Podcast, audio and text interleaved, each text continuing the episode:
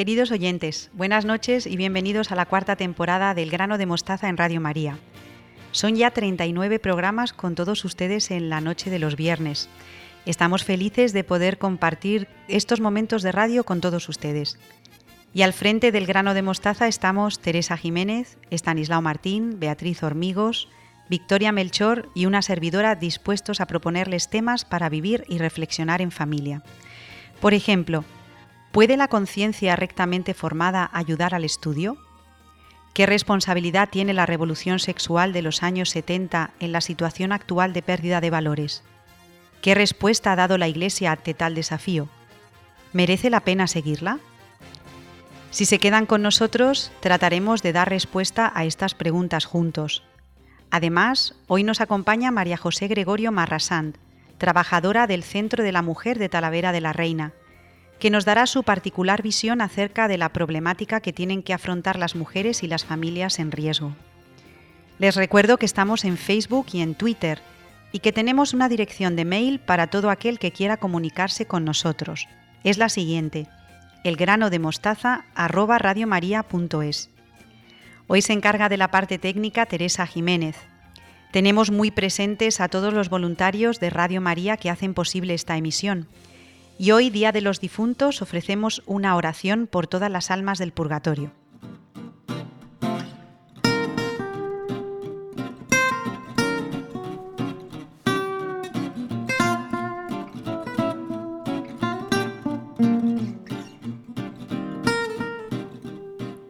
Comenzamos el programa del grano de mostaza de hoy con una entrevista a María José Gregorio Marrasant, esposa y madre de familia y trabajadora en el Centro de la Mujer de Talavera de la Reina desde 1997. Buenas noches, María José, y muchas gracias por estar hoy con nosotros. Buenas noches, Ana, gracias a ti. Me gustaría preguntarte en primer lugar por cuál es tu labor en el Centro de la Mujer, cómo desempeñas tu trabajo. Bueno, pues en el Centro de la Mujer soy la responsable del área social y sería pues la puerta de entrada de las mujeres que acuden, que acuden a este centro. Vienen mujeres de distintos eh, extractos sociales, de distintas procedencias, con distintas problemáticas, pero fundamentalmente trabajo con mujeres víctimas de malos tratos. ¿Y cuáles son los problemas principales que te encuentras en las mujeres con las que tratas? Pues son mujeres que tienen una carga de sufrimiento muy importante en su vida, que tienen falta de autoestima, que tienen, que sufren maltrato por parte de la persona que, se supone que les tiene que querer más, como su marido o su pareja o su novio. Y, y entonces ellas no, no entienden por qué les está pasando esto.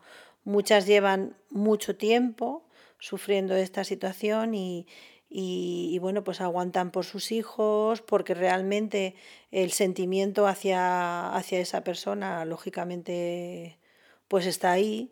Eh, tú no puedes comprender con, o no puedes explicar con la razón mm, por qué esta persona te está haciendo eso cuando se supone que, te debería de, querer y de cuidar. ¿Y cuáles son los principales problemas que te encuentras eh, en las mujeres con las que tratas, María José? Pues mm, soledad, mucha incomprensión. Es el problema del maltrato hacia las mujeres está muy, mm, yo no sé, y aunque aparece mucho en los medios de comunicación, pero no es, pero a lo mejor quizá no esté bien tratado. Quizá no esté bien tratado, pues porque realmente, primero, cada mujer es un caso especial, es única y se generaliza mucho y luego es muy complejo es un tema tan complejo que no hay una explicación mm, casi racional a lo que ocurre, porque pues porque realmente no es normal que te ocurra esto en una vida de pareja o de, o de matrimonio. Entonces es, yo veo que, hay muy poca comprensión y mucha justificación. Eh, a ver, nadie se merece que le traten mal. Si no estás a gusto con una persona, pues se acaba y se acabó pero, pero no, no machacando a esa persona. Y luego también hay mucho sufrimiento en, los hijos, eh, mucha utilización de los hijos en estos, en estos problemas, eh, por parte casi que incluso de, de, ambos, pues porque se quiere solucionar y los hijos no, no tienen por qué estar pasando eso. Los hijos están para disfrutar de su infancia, de sus amigos, de sus estudios y, y no hay que meterles en medio. ¿Y cómo describirías la ayuda que proporcionas a estas mujeres? Si quieres puedes empezar por lo más básico. Bueno, pues primero se le hace una acogida eh, para que ella cuente lo que le está pasando, para que se desahogue. Hay muchas, muchísimas llegan en una situación de crisis emocional. Hay que mm, intentar parar un poco esa situación de angustia eh, y una vez un poco que se hace, se tiene una visión o yo tengo una visión de conjunto de, de lo que le está pasando a esa mujer, pues ver los pasos que, que puede dar. Algunas han decidido acabar con ello, otras siguen, eh, siguen dentro de la relación y quieren, em, eh, incluso hay algunas que dicen, ¿y usted no puede hablar con mi marido para que esto no suceda? Pues yo eso no lo puedo hacer, lógicamente. Entonces, bueno, pues un poco eh, hacer una valoración y en su caso derivar sobre todo a asistencia psicológica, que es importantísimo, pues para que, para que ellas vuelvan a ser las que son, se reconozcan.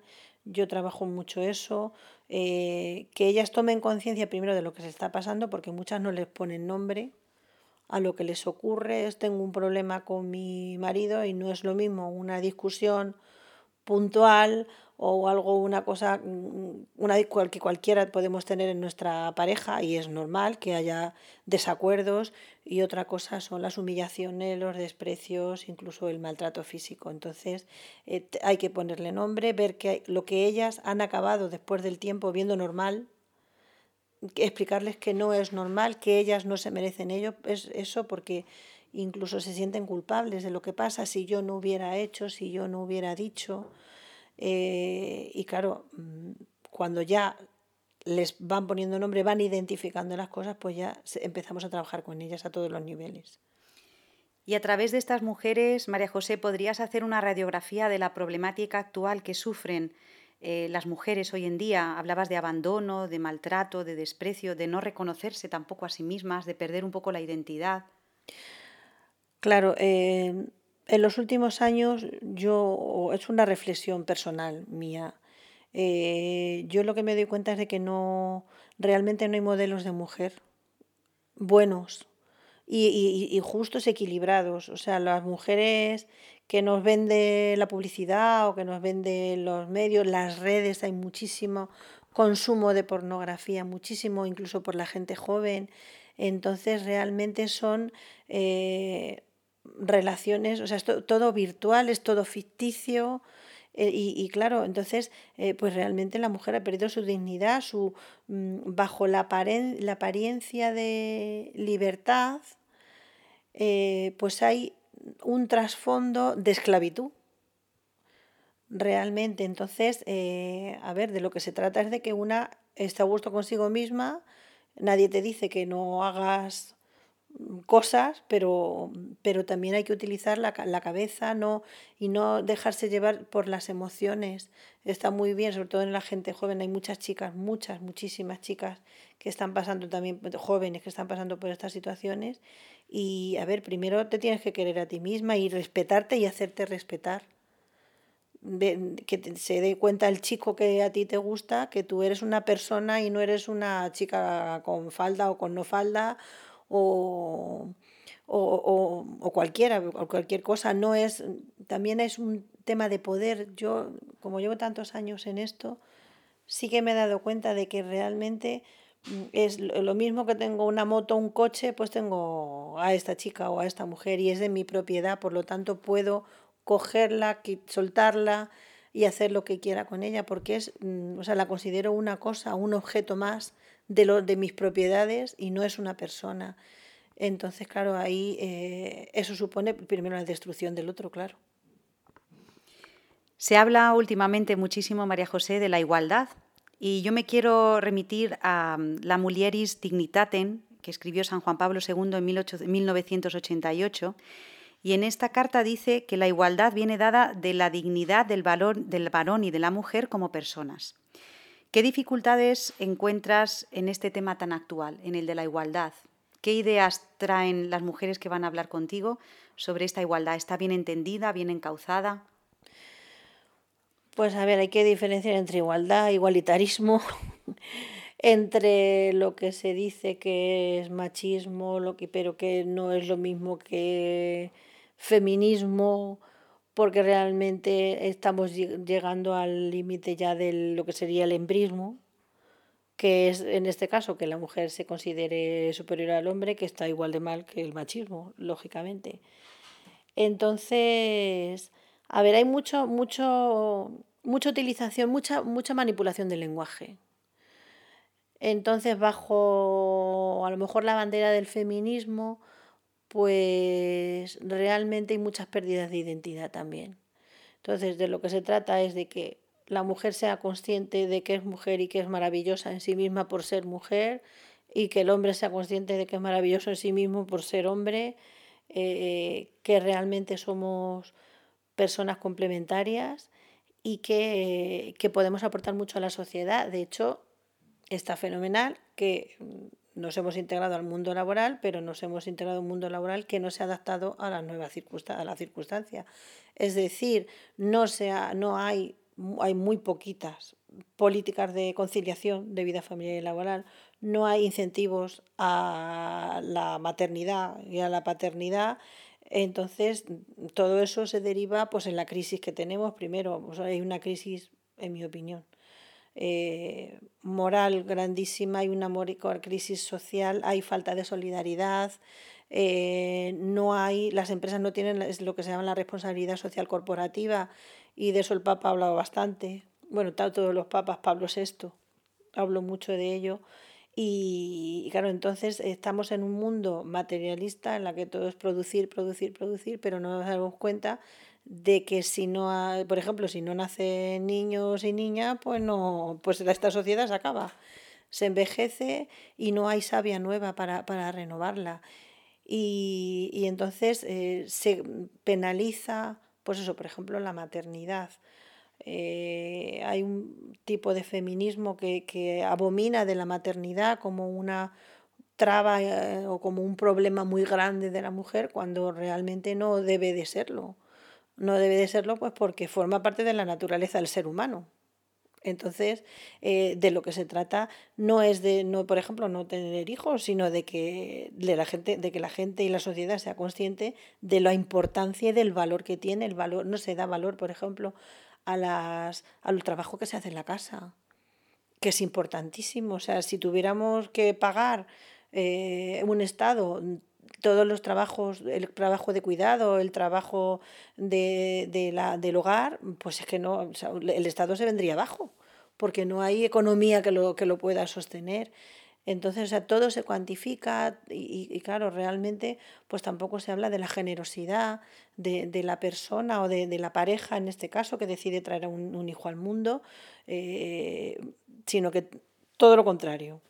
O sea, todo es yo, pues eso, vivir en ese, lo que te he dicho antes, un poco del, del emotivismo, pues ahora me motiva esto, me motiva lo otro, no hay, eh, hay una falta de responsabilidad y sentido de la responsabilidad, pero porque no se educa en el sentido de la responsabilidad, de la importancia que tienes tú en el mundo y del papel que tienes tú en el mundo. No eres un vegetal, eres una persona.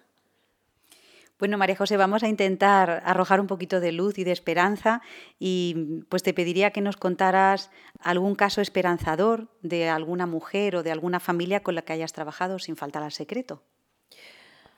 Pues siempre me acuerdo, y sí, además siempre lo digo, de una mujer que mm, vino de fuera, no era, ella no era de aquí, vino a la casa de acogida que hay aquí en Talavera pues vino, creo que fue en el 98, hace muchísimo, yo acababa de, o en el, en el 99, acababa de prácticamente de empezar a trabajar.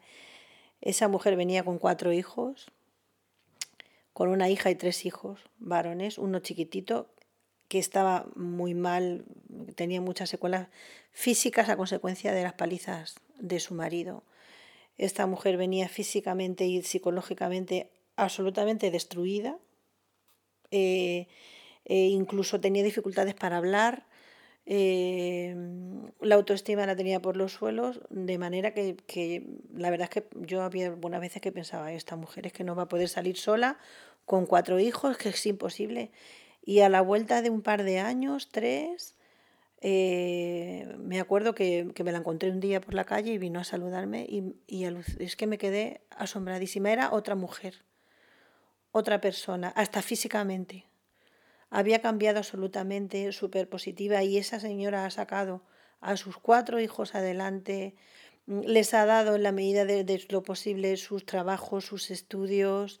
Eh, tuvo una nieta, su hija se quedó muy jovencita, embarazada, y tuvo una nieta y ella tiró para adelante.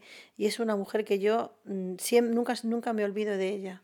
Nunca me olvido de ella y hace tiempo que no la veo, pero, pero si alguna vez me la encuentro, se lo digo, digo, es que tú eres un ejemplo. Eres un ejemplo porque, porque de todas las dificultades que traía, que eran muchísimas, o sea, hubo como, fue como el ave fénix. Se, resurgió de, de, de, las cenizas, o sea, venía fatal y, es que es una mujer estupenda. Bueno, María José, como sabes, El grano de mostaza es un programa familiar, lo escuchan familias y pues me gustaría eh, que nos contaras brevemente cómo tu experiencia podría ayudar en la educación de los hijos, si nos podrías dar algún eh, consejo concreto nacido de tu experiencia. Bueno, pues lo primero, educar a nuestros hijos y a nuestras hijas mm, en igualdad. O sea, no pasa nada porque nuestro niño barra. Es que es la base también, muchas veces es la base. Eh, educarles fundamentalmente en que son mm, maravillosos. Son creados por Dios y tienen una, una misión en el mundo muy importante y, y la tienen que cumplir. Claro. Entonces, sobre todo eso, la dignidad a nuestras hijas, a respetarse a sí mismas y a que las respeten a que no porque eh, decir que no mm, te quieren menos, ¿no? Cuando una persona te quiere, te quiere como eres, como eres, con tus defectos y con tus virtudes. Eh, yo me acuerdo que un sacerdote cuando me iba a casar dijo, es que tienes que estar enamorada de los defectos de tu marido. No a pesar de, sino con. Entonces, la familia es muy importante. Ahora mismo el problema también que hay es que los padres estamos poco en casa, no escuchamos a nuestros hijos y además estamos convencidos de que los tienen que educar en el colegio. El colegio no está para educar.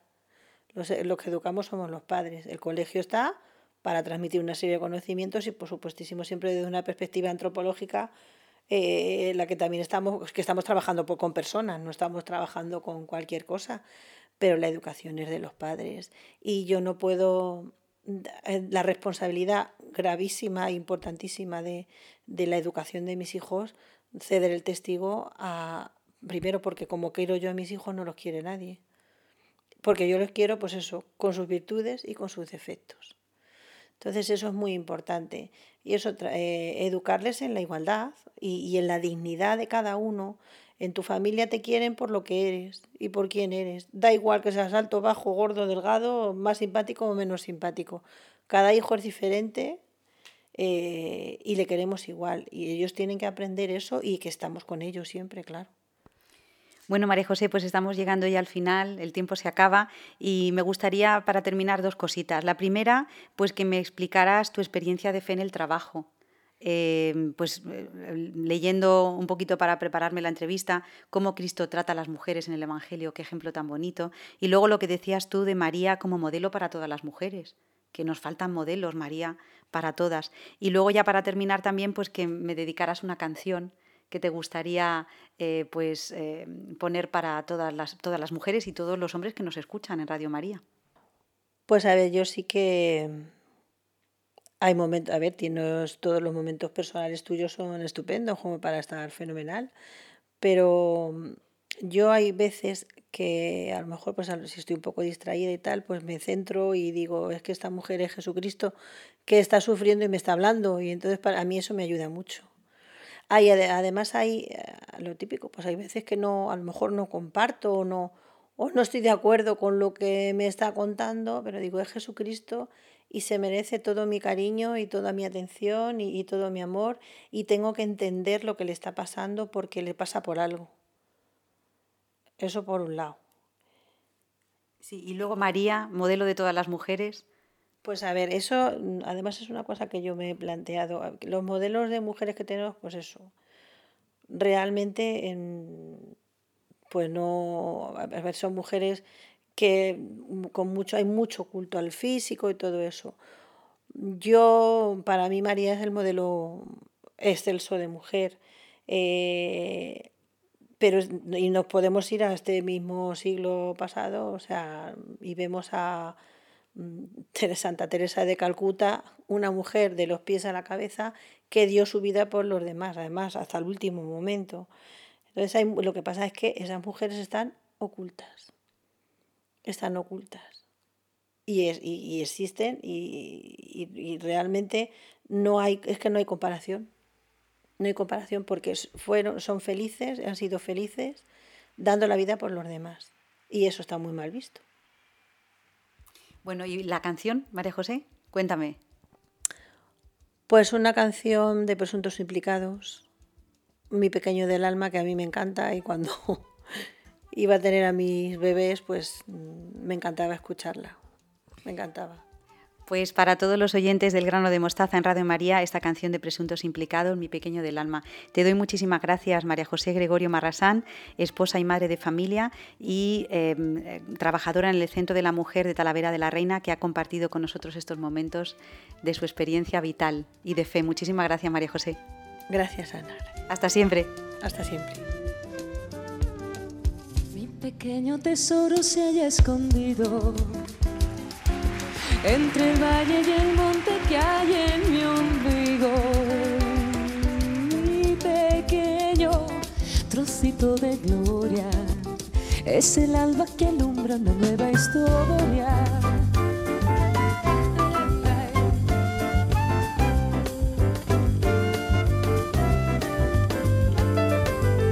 Mi pequeño tesoro quiere ver cosas y por él me despliego como una rosa. Mi pequeño trocito de vida es un ángel que viene a mí de puntillas.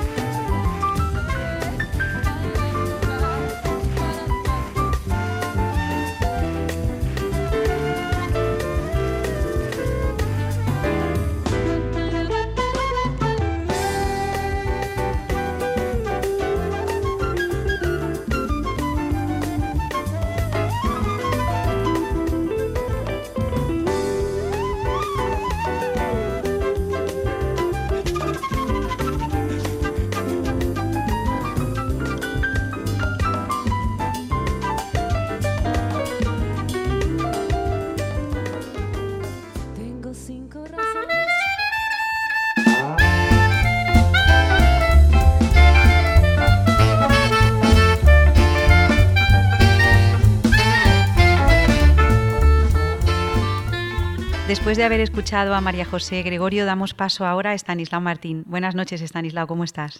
Muy bien, Ana, buenas noches. Pues muy bien, otra vez aquí con todos nuestros oyentes un viernes más en el grano de mostaza.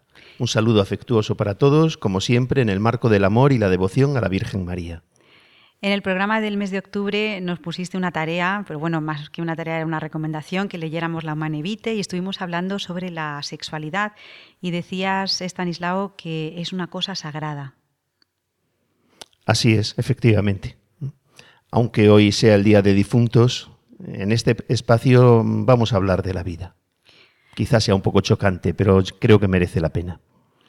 También recuerdo a nuestros oyentes que el mes pasado estuviste hablando de los precedentes inmediatos del momento actual y te centraste en un hecho histórico, el mayo del 68. ¿En el programa de hoy vas a añadir algo más sobre estos precedentes o consideras suficiente lo que nos dijiste en el programa anterior? Creo que se debe decir algo más.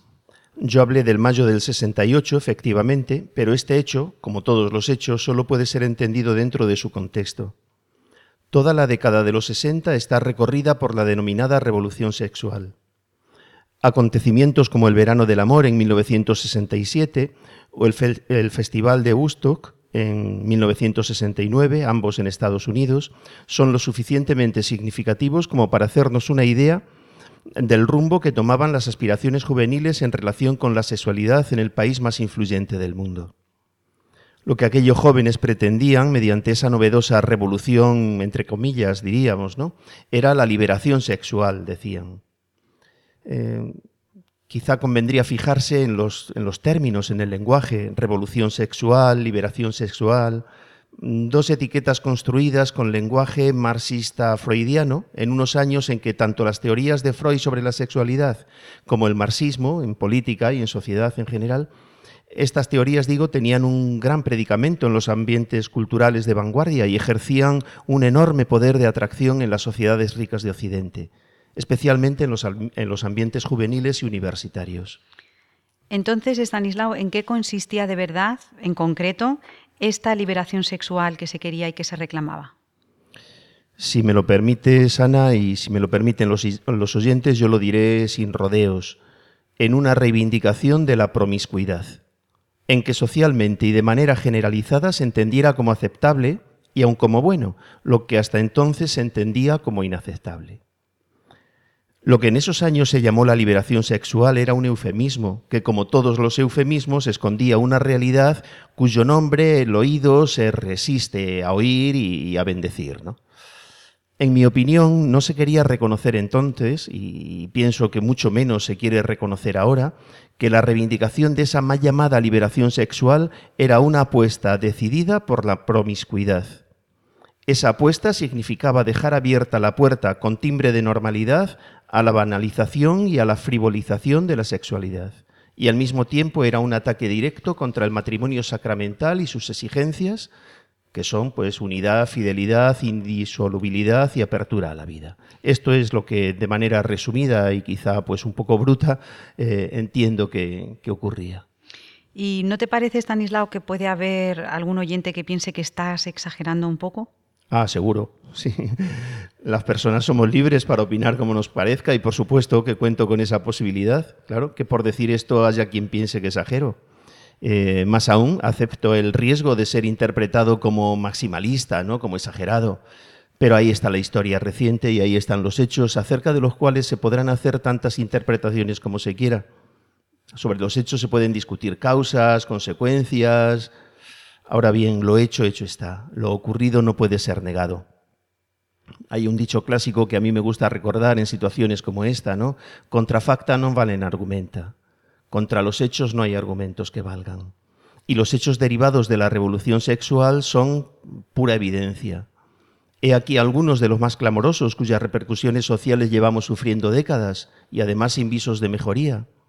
Oleadas de divorcios y de rupturas familiares que no tienen marcha atrás, con los consiguientes desgarros en el seno de la familia y en el tejido social, esterilidad en sentido estricto y en sentido amplio, falta de fecundidad que ha desembocado en las sociedades envejecidas que somos ahora, datos abrumadores de, abortos voluntarios y de enfermedades transmitidas por la proliferación de las relaciones sexuales, extensión imparable de la pornografía y de la prostitución, de los abusos, de la ideología de género con todas sus variantes, Bien, todo esto sin olvidar la innumerable cantidad de vidas personales rotas cuyo final demostrado es la depresión, las toxicomanías, la violencia y el suicidio.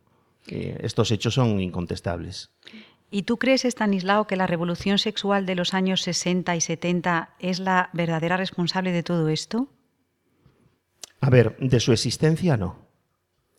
De la existencia de todas estas lacras no es responsable la revolución sexual ni el mayo del 68 porque todas estas calamidades son tan antiguas como el hombre. Pero lo que sí es achacable a los, a los, promotores y a los abanderados de estas revoluciones, su apuesta irresponsable por la normalización de este estilo de vida, como si perteneciera al ejercicio de unos derechos que hasta entonces estaban siendo negados. Aquellos jóvenes de hace 50 años no inventaron nada pero sí se empeñaron con todas sus fuerzas en abrir puertas que no se han cerrado posteriormente y que conducen a quienes siguen entrando por ellas al vacío existencial y a una amargura sin límites. Se podrá objetar que en cuanto amantes de la libertad no obligaron a nadie a entrar por esas puertas que ellos abrían entonces, pero ahí hay un sofisma descarado y perverso. Es un argumento mentiroso, ¿no? Ya sé que abrir la puerta no es obligar a entrar por ella. Ese, mm, hago un paréntesis, ¿no? Ese es uno de los grandes argumentos al que hemos tenido que hacer frente una y otra vez quienes nos opusimos en su momento a cuestiones como la legalización del divorcio, la despenalización del aborto, la elevación a la categoría de matrimonio de las uniones entre personas del mismo sexo, etcétera. Bien. Pero la historia pasada y reciente nos demuestra sobradamente que cuando una puerta de este tipo se abre para dar paso a lo que hasta ese momento era considerado un atropello, fuera bajo el nombre de delito, de escándalo social, de pecado, etc., cuando una puerta de esa se abre, digo, comienza un proceso de normalización hasta convertirlo en uso social. El proceso siempre es el mismo. Una vez abierta la puerta, al principio es una minoría la que entra por ella pero con el tiempo esa minoría se va ensanchando hasta dejar de serlo y pasa a adquirir carta de uso social, de, costumbre. No había tal liberación en la revolución sexual del 68 como lo prueban las consecuencias posteriores, sino el comienzo de algo para lo que posteriormente se acuñó una palabra nueva, deconstrucción. La sociedad heredada de la cultura cristiana secular, que ya venía muy debilitada y maltrecha desde la Ilustración y la Revolución Francesa, se había quedado sin vigor y sin resortes para defenderse de las arremetidas del siglo XX y había llegado el momento de desmantelarla, de, de deconstruirla. Y Estanislao, ¿la Iglesia cómo respondió a este desafío? La Iglesia era, y sigue siendo, ¿eh? la única instancia que podía hacer frente a esta batalla contracultural. Y lo hizo fundamentalmente en la persona de dos papas, San Pablo VI, podemos decir desde hace ya unas semanas, ¿no? San Pablo VI en los años 60 y 70 y tras él San Juan Pablo II en los años siguientes hasta fin de siglo. A San Pablo VI le debemos la encíclica Humane Vitae de la que hablábamos el otro día, hecha pública en ese año histórico del 68, de 1968. Esa encíclica tiene el enorme acierto de, abordar y fundamentar la doctrina de la Iglesia sobre la sexualidad humana, no tanto desde una perspectiva moral, que también, sino antropológica. El Papa hizo frente a las proclamas de la revolución sexual con una claridad y firmeza que nunca agradeceremos bastante. Y Stanislao, ¿en qué consiste esa perspectiva antropológica que habla a todos los hombres, no solamente a los cristianos o a los católicos? Claro, efectivamente. Pues sobre todo en esto, en definir la naturaleza del acto sexual entre hombre y mujer, y mujer, en señalar por qué su ámbito exclusivo tiene que ser el matrimonio y en indicar cuáles son las exigencias derivadas de, la naturaleza de ese acto, que son, pues de manera muy resumida, diríamos, amor de donación entre los esposos y apertura a la vida. O sea que has hablado de San eh, Pablo VI y también tenemos al otro gran papa y al otro gran santo, San Juan Pablo II. ¿Qué nos, dice, ¿Qué nos dice San Juan Pablo II sobre esto? San Juan Pablo II, en continuidad con esa misma línea antropológica que decíamos trazada por San Pablo VI, contribuyó con lo que se ha denominado la teología del cuerpo, ¿no? Pues contribuyó con su teología del cuerpo a ofrecer una visión de la sexualidad, profundizando no solo en la verdad de la sexualidad humana, sino en su bondad, en su belleza y en su santidad. En un lenguaje pues que entonces era eh, novedoso, ahora ya no tanto.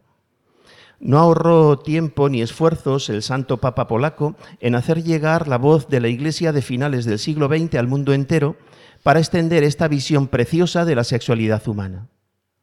Mucho se hizo en este campo desde los primeros años del pontificado de Juan Pablo II, pero este legado, en mi opinión, aún no ha producido todos los frutos que cabe esperar.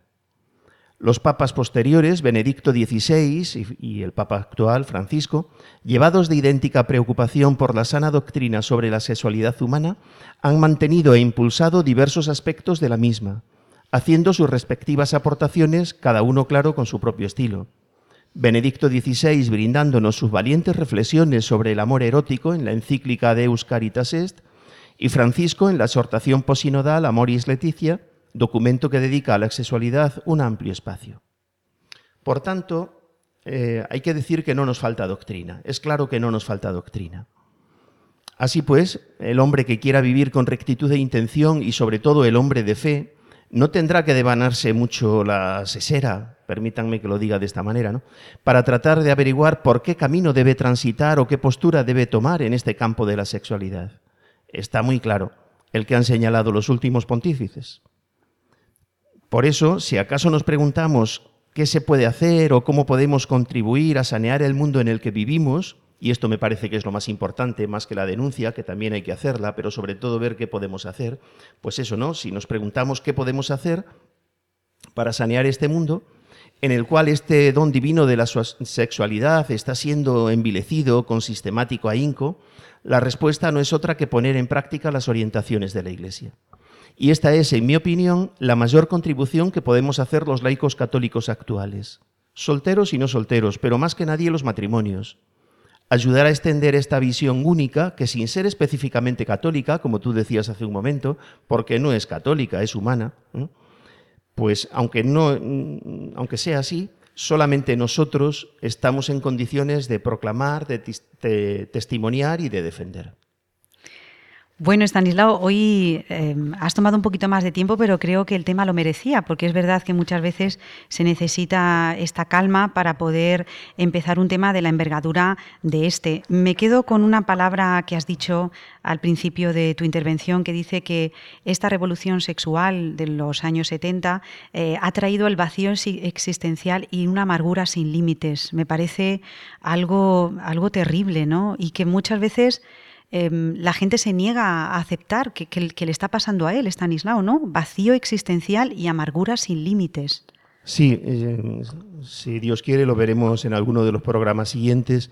Es que se trata de un problema de identidad, porque la sexualidad no es algo que tenemos, sino que somos, pero bueno, lo explicaremos un poco más despacio en programas próximos. Pues sí, y no nos quedamos con lo malo solo, la denuncia, como decía Stanislao antes, sino ¿Qué se puede hacer o cómo podemos contribuir nosotros a sanear el mundo en el que vivimos? Creo que es una pregunta muy, muy interesante y, creo que también los oyentes eh, pueden hacerse eco de ella, ¿no? ¿Qué podemos hacer nosotros, Estanislao? Esto es un desafío sobre todo para los matrimonios católicos y para las parejas de novios católicos. Sí, porque lo que pueden ofrecer, sobre todo, el testimonio que pueden ofrecer eh, es muy luminoso y un testimonio siempre está a la luz de cualquiera que quiera verlo. Ahí está. Pues nada, nosotros a lo nuestro, a lo que tenemos que hacer. Utilizamos la palabra en este programa El grano de mostaza de, Radio María. Y bueno, tenemos, como sabes, un eh, correo electrónico a disposición de todos los oyentes. Se lo recuerdo que es elgranodemostaza.radiomaría.es. Y yo creo que les podemos dejar, Stanislao, si te parece, con esta pregunta. ¿Qué se puede hacer o cómo podemos contribuir a sanear el mundo en que vivimos? Vivimos. Qué bien. A ver, si nos, a ver si nos contestan y nos enriquecen. Muy bien. Pues muchísimas gracias, Stanislao Martín. Muchas gracias, Ana. Un muchas abrazo. Gracias a nuestros oyentes. Adiós. Adiós, adiós. Si tú eres nuestra vida, Señora, quién iremos? Si tú eres nuestro amor, Señor, ¿a quién iremos? Si tú eres nuestra vida, Señor, Señor, ¿a quién iremos? Si tú eres nuestro amor,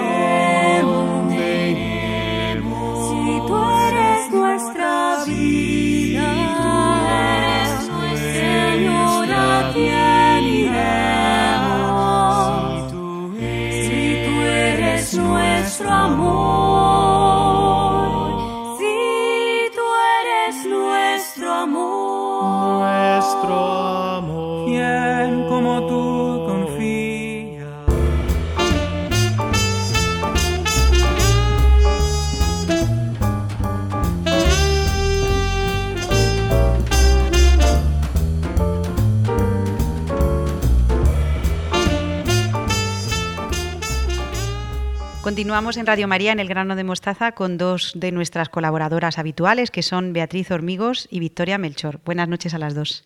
Buenas noches, Ana. Hola, Ana, buenas noches. Beatriz, seguimos con Santo Tomás, ¿verdad? Sí, hoy vamos a tratar el tercer consejo que da Santo Tomás a los estudiantes, y no es otro que la educación y la conciencia. Dice el santo, cuida la pureza de tu conciencia. Entendemos la conciencia como el conocimiento que tiene el alma de los actos que realiza. La conciencia viene de Dios, que es esa voz interior que todos tenemos que nos dice qué es lo que debemos hacer porque está bien y evitar otras acciones porque están mal. En este consejo, Santo Tomás se refiere a la conciencia moral, que es la que vamos a tratar hoy.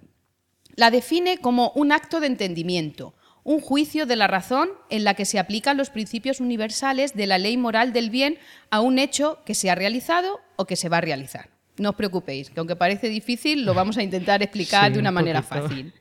Bueno, pues entonces aquí viene la primera pregunta. Eh, Victoria, Beatriz, ¿cómo actúa la conciencia?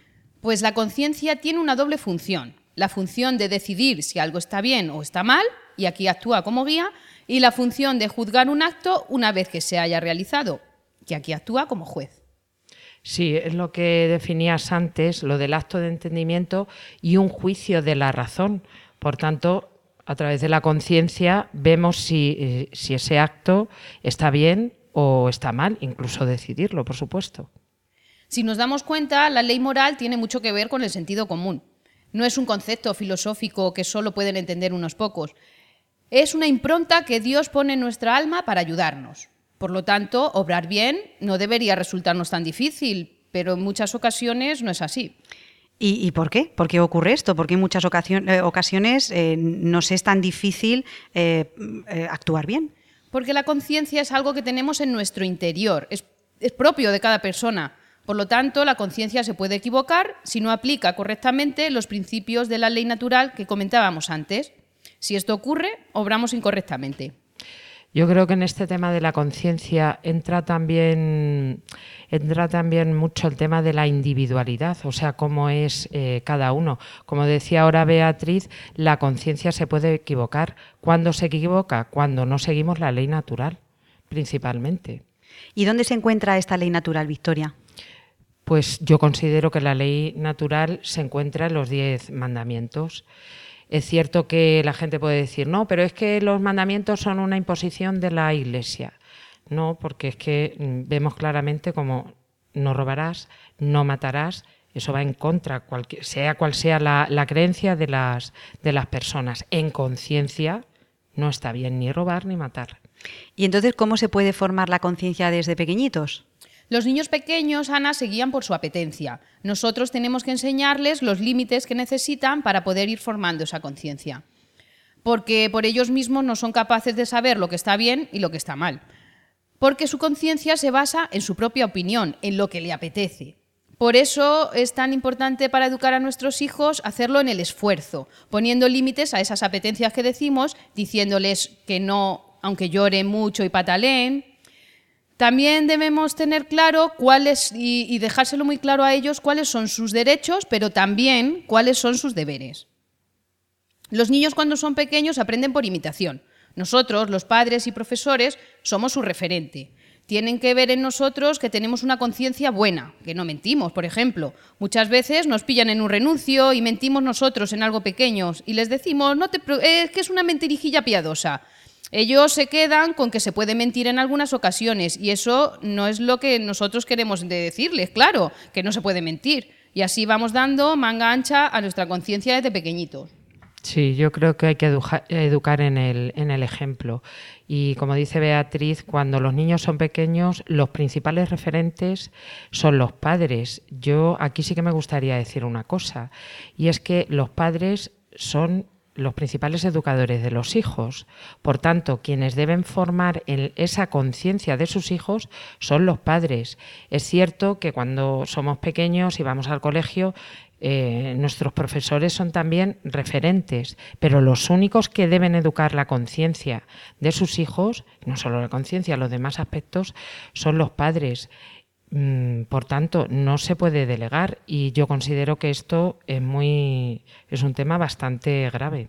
Como decía María José Gregorio en la entrevista que hemos escuchado anteriormente, decía como a mí, como yo quiero a mi hijo, no lo quiere nadie. Efectivamente. Y me niego a que lo eduque otra persona u otra institución. Como yo quiero a mi hijo, no lo quiere nadie. ¿Sabes qué pasa, Ana? Que bueno, o sea, yo no me quiero extender porque creo que esto daría para, para otro debate que bueno, lo podemos emplazar pero muy importante que los padres tomen conciencia de la educación de sus hijos.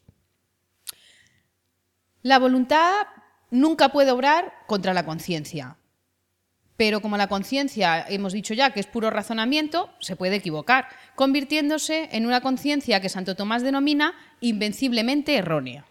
¿Y entonces cuándo la conciencia se convierte en una conciencia invenciblemente errónea? Pues muy fácil, Ana, cuando sustituimos la ley moral por la propia opinión. En los últimos tiempos la sociedad intenta apartar de Dios, a, Dios de, todo.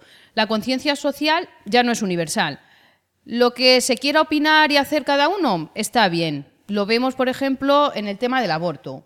Sí, la verdad es que mm, con todo el respeto y por supuesto yo creo que es un tema en el que no podemos juzgar a nadie porque no podemos entrar, nunca mejor dicho, la conciencia de nadie, pero es cierto que muchas veces no, no tengo el hijo porque no me conviene en este momento, porque no me apetece, porque es verdad que se pueden dar situaciones muy difíciles, como pueden ser enfermedad, situaciones precarias económicamente, y ante todo no juzgar, porque no se puede juzgar. Yo creo que lo que hay que hacer en primer lugar es ayudar y sobre todo que se tome conciencia. Es que un ser humano, no es un embrión. O sea, tiene esa palabra científica, pero realmente el embrión es un ser humano dotado de cuerpo y de alma. Entonces ahí eh, yo creo que la ley natural, si lo reconocemos en los animales y en las plantas de una forma científica, cuanto más en un ser humano. Bueno, pues vamos a ir terminando porque este tema podría darnos para varios programas. Pero mm, yo creo que se están tocando temas importantes y sobre todo me gustaría ya aterrizar em, eh, cómo se puede em, cuidar la conciencia, a qué se refiere Santo Tomás con la, la pureza de conciencia ¿Y cómo afecta esta pureza de conciencia a la educación? Os he lanzado tres, ¿eh? podéis empezar por la que queráis. Pues Ana, mira, la conciencia yo creo que se puede cuidar con la oración, el ejercicio de las virtudes, con una dirección espiritual, la confesión a menudo, realizando todos los días un buen examen de conciencia.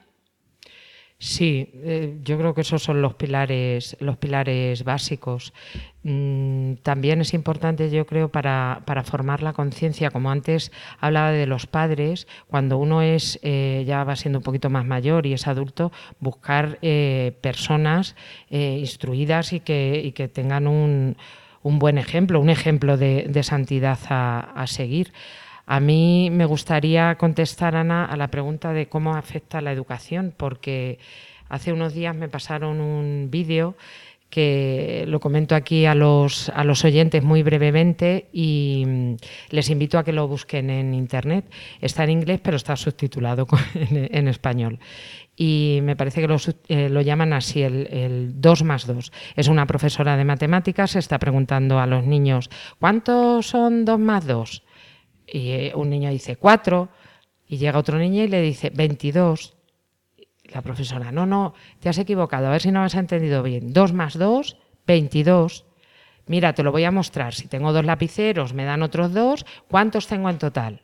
22, el niño subiendo el tono de voz y como enfadándose. No, no, no, no, muy mal, así no es, porque la respuesta es errónea, le dijo la profesora. La respuesta es errónea, son cuatro. Al día siguiente van los padres a hablar con la profesora. No, es que mi hijo ha venido diciendo que, claro, usted le ha dicho que se ha equivocado en la respuesta. Ah, pues qué respuesta era. Dos más dos. Y claro, dice la profesora, claro, es que dos más dos son cuatro. Los padres se miran y dicen, ¿cómo que cuatro? Puede ser 22. La respuesta que mi hijo dio es una respuesta válida. Y en el vídeo se ve cómo los padres se transforman en ese momento y se vuelven muy agresivos verbalmente con la, con la profesora. Estás coartando la libertad de mi hijo, eh, no puede pensar bien, no puede eh, expresarse y esto no va a quedar aquí. Día siguiente va el director a hablar con la profesora, mira, tienes que tener en cuenta tal, mejor que te disculpes. Claro, pero es que matemáticamente, científicamente, dos más dos son cuatro. Ya, pero es que tú no puedes coartar la libertad de ese niño a expresarse y a opinar lo que él quiera. Salen los medios de comunicación, como los padres se movilizan, todo esto transcurre en una, en una semana. Y al final, pues la despiden a la profesora y le dice el director, eh, por X años trabajados 2.000 dólares, por X no sé qué, que le finiquito, 2.000 dólares en total, son 4.000 dólares. Y dice la profesora, no, son 22 mil dólares. Ah, mira, qué interesante, ¿eh? Ahí está. Sí, sí, sí. La verdad, para unos sí, para otros no. Efectivamente, Claro. efectivamente. Y sobre todo es interesante el vídeo, primero por la actitud de los padres, la actitud, que yo no creo que todo el mundo sea así, de, de los directores del centro educativo y la manipulación de los medios de comunicación. Bueno, pues yo creo que hemos llegado al final. A mí me, me parece que hemos aterrizado en algo concreto, que un- el estudio, como dice Santo Tomás, está encaminado a la búsqueda de la verdad y una conciencia verdadera eh, conducirá a una buena educación. Y el vídeo que ha comentado Victoria, pues yo creo que lo ejemplifica de una manera muy sí, gráfica, sí, un poquito exagerada, pero bueno, el mensaje es claro y directo. Dos más dos pueden ser, no, no pueden ser opiniones. 22, pero cuando se refiere al dinero, Victoria, ya entonces echamos manos a las matemáticas. ¿eh? Sí, sí, sí. claro que Bueno, sí. pues muchísimas gracias a las dos, Beatriz Hormigos, Victoria Melchor. Hemos hablado de Santo Tomás y del tercer consejo de Santo Tomás para, la- para los jóvenes y para la educación, que es Beatriz, hemos dicho. La conciencia y Muy la bien. educación. Muy bien, gracias a las dos, adiós. Adiós, Adiós. Ana, gracias.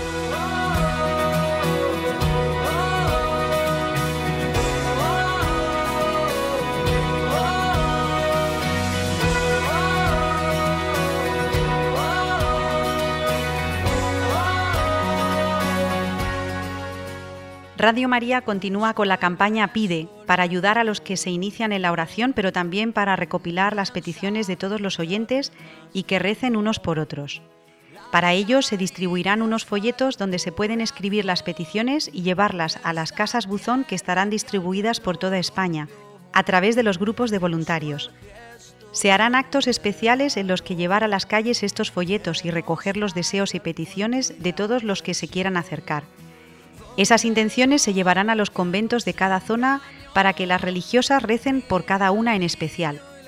Además, se podrán enviar las peticiones también a través del mail pide@radiomaria.es y en la web www.vuelveacasa.es.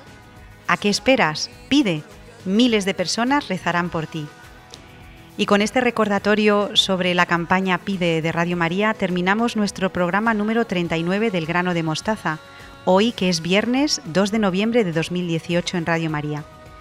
Hemos pasado un rato juntos hablando de la conciencia y el estudio, de la revolución sexual de los 70 y sus consecuencias en la actualidad, y hemos entrevistado a María José Gregorio Marrasant, trabajadora del Centro de la Mujer de Talavera de la Reina.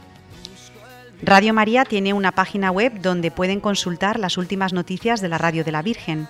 Se la recuerdo, www.radiomaria.es. También les recuerdo que formamos parte de la sección Vivir en Familia con programas dedicados a la educación, como Familia y Colegio, Educar Hoy y El Lado Positivo. Si lo desean, pueden ponerse en contacto con nosotros en la dirección del programa elgranodemostaza@radiomaria.es. Muchísimas gracias por habernos elegido y esperamos volver a contar con todos ustedes dentro de un mes, el próximo 30 de noviembre de 2018. Les dejamos con el Evangelio de la Vida en Radio María. Adiós. los miedos que se vayan a pasear y que se